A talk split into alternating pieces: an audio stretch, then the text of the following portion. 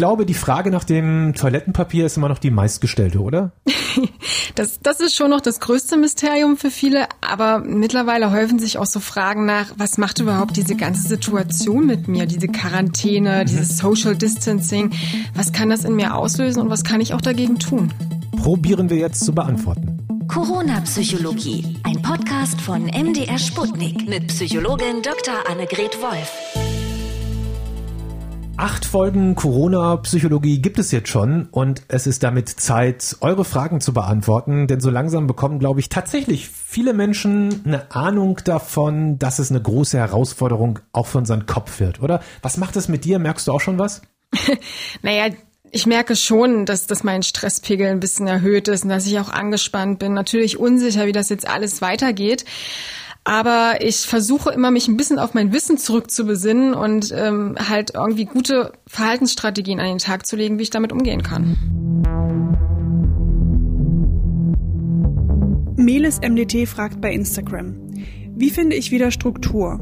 Ich liege nur noch im Bett und die Tage vergehen. Wie kontrolliere ich wieder das regelmäßige Essen? Ich esse zurzeit so viel und entwickle kein Sättigungsgefühl mehr. Wie kann ich mich zu etwas motivieren?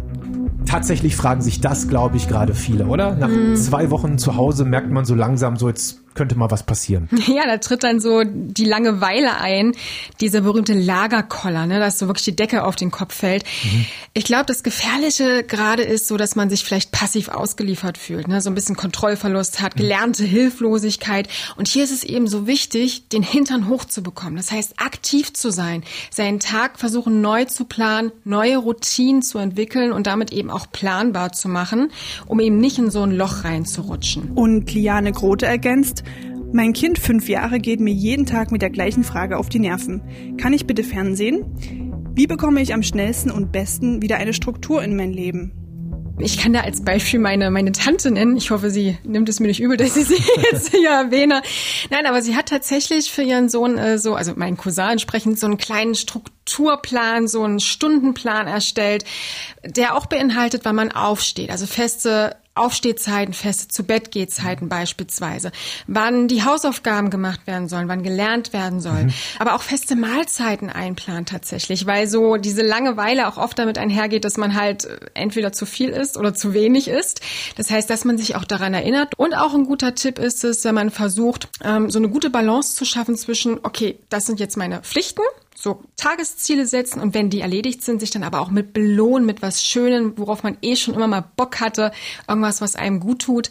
Und ein weiterer wichtiger Punkt, versuchen die Sonne reinzulassen, frische Luft reinlassen und dann auch ein bisschen bewegen und wirklich auch ja auf die Körperhygiene achten. Das lässt einen gut fühlen. Das heißt, das Belohnungsprinzip, das wäre sowas nicht den Tag direkt mit Netflix beginnen, sondern erstmal irgendwas machen, was sein muss und sich damit zum Beispiel dann mit Serien gucken belohnen und jetzt genau. nicht so genau. rumgammeln. Genau. Mhm. So wie man es im Alltag vielleicht eben auch tun würde, jetzt außerhalb von Corona-Zeiten. Erstmal das, das Tagessoll erledigen und am Abend dann sich schön vor die Glotze hängen oder ein Buch lesen, was auch immer einem gut tut. Aber ich finde, jetzt ist auch ein Zeitpunkt, nicht zu streng mit sich zu sein, wenn mal was nicht geklappt hat, aber bloß nicht einfach in den Tag hineinleben, Routinen schaffen. Du hast ja auch in einer Folge erklärt, dass es tatsächlich zu Depressionen kommen kann, wenn man nicht aufpasst. Ihr Junge fragt deswegen per Instagram, wie wirkt sich das aus? Und Lea will wissen, wie erkenne ich die? Mhm. Gute Frage.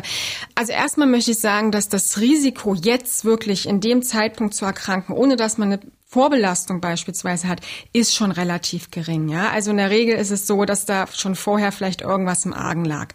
Aber grundsätzlich eine Depression ähm, oder depressive Episode erkennt man daran, dass man wirklich die ganze Zeit am Tag niedergeschlagen ist, irgendwie traurig ist, ähm, sich an nichts mehr so richtig erfreuen kann, keine Lust mehr auf irgendwas hat, aber beispielsweise auch sich so träge fühlt und sich nicht mehr konzentrieren kann auf bestimmte Sachen. Mhm.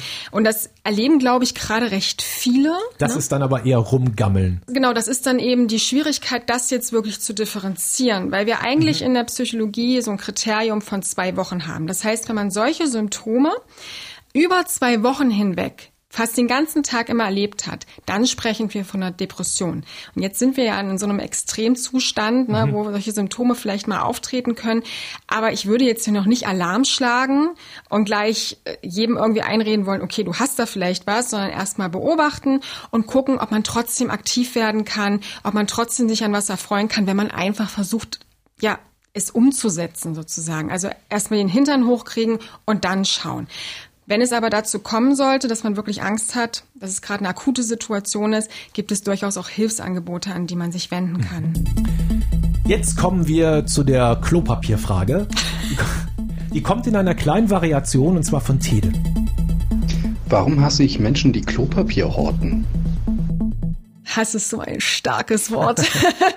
nee, ich kann das aber schon verstehen, dass man da jetzt total angenervt ist von solchen Leuten, die, die einem irgendwie alles weghamstern durch ihr Hortenverhalten.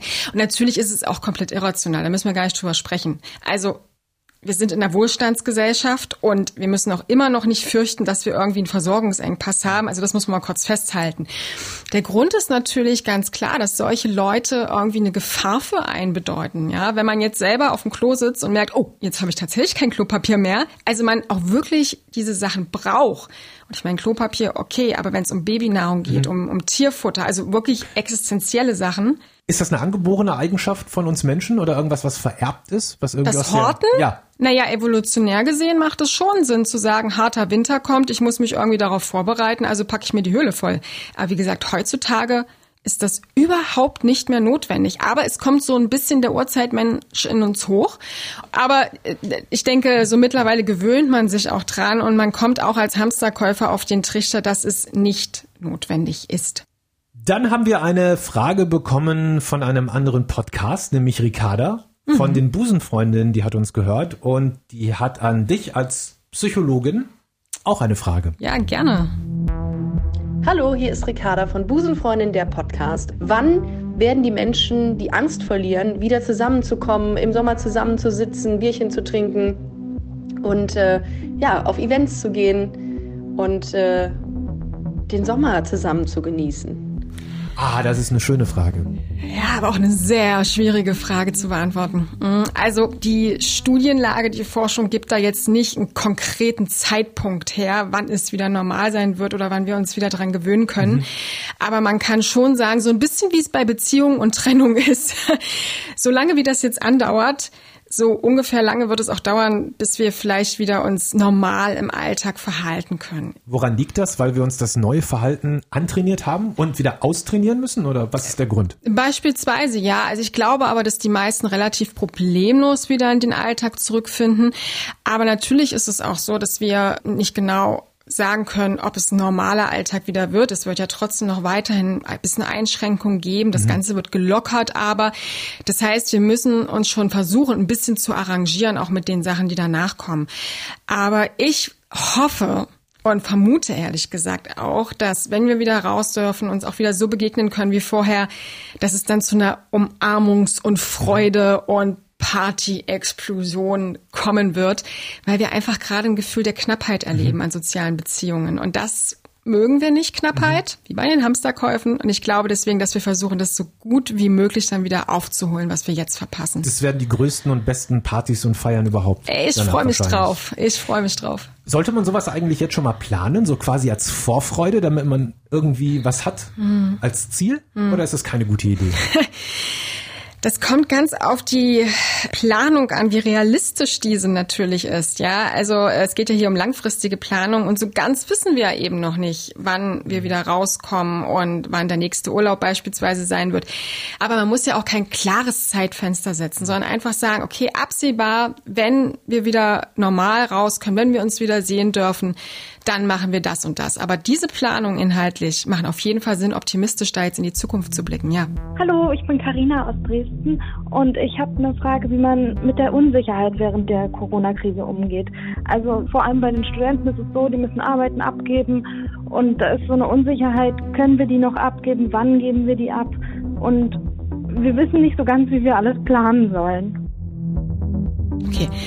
Das, ja, das ist absolut nachvollziehbar. Ich glaube, es geht ja nicht nur Studierenden so, mm -mm. sondern vielleicht jedem, der etwas Wichtiges zu erledigen hat mm. oder der jetzt vor eine komplett neue Situation -hmm. vielleicht auch gestellt wurde, beruflich oder so und plötzlich damit umgehen muss und nicht so genau weiß, was in zwei ja. Monaten oder so passieren wird. Ne? Ja, absolut.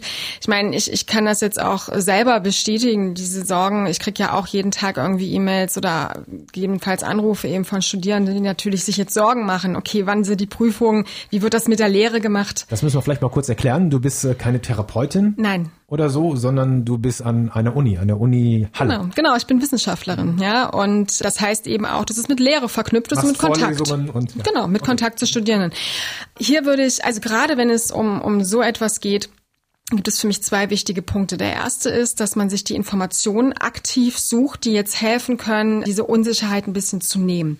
Beispielsweise an der Uni sind wir sehr daran, äh, Informationen immer auch für die Studierenden zusammenzustellen, wo eben geschrieben wird, okay, wie das mit den Prüfungen jetzt abläuft, wie Hausarbeiten weiter abgegeben werden können. Und das zweite ist, dass man auch durchaus sich mal aufschreiben sollte, okay, was sind das jetzt genau für Ängste und Sorgen, die ich habe? Mhm. Also so einen gewissen Realismus-Check quasi zu machen. Was ist das Schlimmste, was passieren kann? Mhm. Und ist das berechtigt? Auch anhand der Informationen, die ich jetzt gesammelt habe. Und allein schon dieses Aufschreiben wirkt manchmal beruhigend, weil man merkt, Mensch, so, so katastrophal ist es tatsächlich gar nicht. Und das Schlimmste kann eigentlich gar nicht eintreten, weil viele, viele Leute sind gerade dabei, eben genau das zu verhindern. Wieso ist das eigentlich so, dass wir nicht so gut damit klarkommen, wenn wir nicht wissen, ich sag mal, was in zwei Monaten? Oder so ja. Ist? Unsicherheit hat natürlich auch etwas mit Unplanbarkeit zu tun. Das heißt, wenn wir nicht wissen, was kommt, auch wenn ich jetzt an ganz, ganz frühere Zeiten denke, wenn wir nicht wissen, was um die Ecke ist, also zum Beispiel ein Tiger, ein Säbelzahntiger oder ein Bär oder was auch immer, eine Gefahr, dann können wir uns auch nicht darauf vorbereiten. Aber zum Beispiel die Menschen ganz, ganz früher, die mhm. wussten doch nicht ganz genau, was am nächsten Tag passiert oder nächste Woche. Das ist natürlich ein Problem von unserer Gesellschaft heutzutage, dass wir in Luxus sind, dass wir uns eben nicht mehr um solche kleinen Sachen wie Essen besorgen mhm. oder dass wirklich gerade ein Fressfeind hinter der Ecke lauert, dass wir uns darum nicht mehr kümmern müssen, sondern wirklich um, um letztendlich auch teilweise ein bisschen Luxusdinge vielleicht eben auch, okay. ne, wie wir einen Urlaub beispielsweise planen oder Veranstaltungen. Aber grundsätzlich geht es darum, wir wollen ein Gefühl von Kontrolle. Und wenn wir nicht wissen, was kommt, können wir dieses Gefühl von Kontrolle nicht behalten und uns damit auch nicht effektiv schützen. Verena hat uns noch eine Frage geschickt, die ganz viele Leute wahrscheinlich auch beobachtet haben, wenn sie in den vergangenen Tagen mal einkaufen waren. Wie bleibe ich ruhig, wenn im Supermarkt die anderthalb bis zwei Meter Sicherheitsabstand an der Kasse dazu genutzt werden, sich vorzudrängeln? Es ist ja nicht nur das Vordrängeln, alle sind gerade ein bisschen gereizter und rücksichtsloser. Manchmal habe ich das Gefühl. Mhm. Schwierig, ruhig zu bleiben. Ja. Schwierig. Da habe ich mich auch dabei, dass ich mich derbe aufrege. Also ich glaube, viele Menschen sind sich auch gar nicht bewusst, wie rücksichtslos sie sich manchmal verhalten und egoistisch. Ne? Also sie sehen halt irgendwie eine Lücke, huschen rein, es ist dann fast schon ein Automatismus, um bloß noch das zu erhaschen, was man, was man noch kriegen kann im Supermarkt. Oft hilft es tatsächlich, auf das Verhalten hinzuweisen. Wir beobachten uns nun mal nicht täglich im Spiegel selber, deswegen braucht man Leute von außen, die da mal kurz sagen, äh, Entschuldigung, das da, ich bin der Nächste in der Schlange. Oftmals hilft das. Ansonsten würde ich sagen, so what? Dann wartest du halt eine Minute oder zwei Minuten ja. länger. Aber den Streit, die Eskalation oder die gegebenenfalls jetzt auch die Gefahr, angesteckt zu werden, weil man sich dann doch näher kommt im Konflikt, ist es das nun echt nicht wert, die vergebene Lebensmühe. Jule Franke schreibt uns bei Facebook, ich habe das Gefühl, dass es für psychisch vorbelastete Leute irgendwie noch schlimmer wird. Isolation gleicht ja schon dem Einsperren. Sie können kaum noch was machen, was vielleicht zu einem Rückfall führt, wenn sie schon in Therapie sind. Was kann man dagegen tun? Das sind tatsächlich die Risikogruppen, die wir jetzt auch besprechen sollten. Personen, die vielleicht eh schon eher einsam sind, nicht so viele soziale Kontakte haben oder eben auch psychische Vorerkrankungen haben, die jetzt durchaus sich verschlimmern können. Also ganz klar. Wenn man dieses Gefühl hat, wenn man die Sorge hat und tatsächlich auch schon an einer psychischen Erkrankung leidet, würde ich auf jeden Fall empfehlen, sich mit dem Therapeuten in Kontakt zu setzen, ähm, auch wenn man vielleicht nicht mehr in Therapie ist, den durchaus nochmal zu kontaktieren, sich auch bei der Krankenkasse zu melden. Es gibt sehr gute Zusammenfassung mittlerweile, zum Beispiel von der Stiftung für Deutsche Depressionshilfe, von der Psychotherapeutenvereinigung. Die haben ganz viele Online-Angebote gesammelt, Informationen gesammelt, wie es jetzt auch mit Videotherapiestunden, mhm. Telefonsprechstunden sein kann.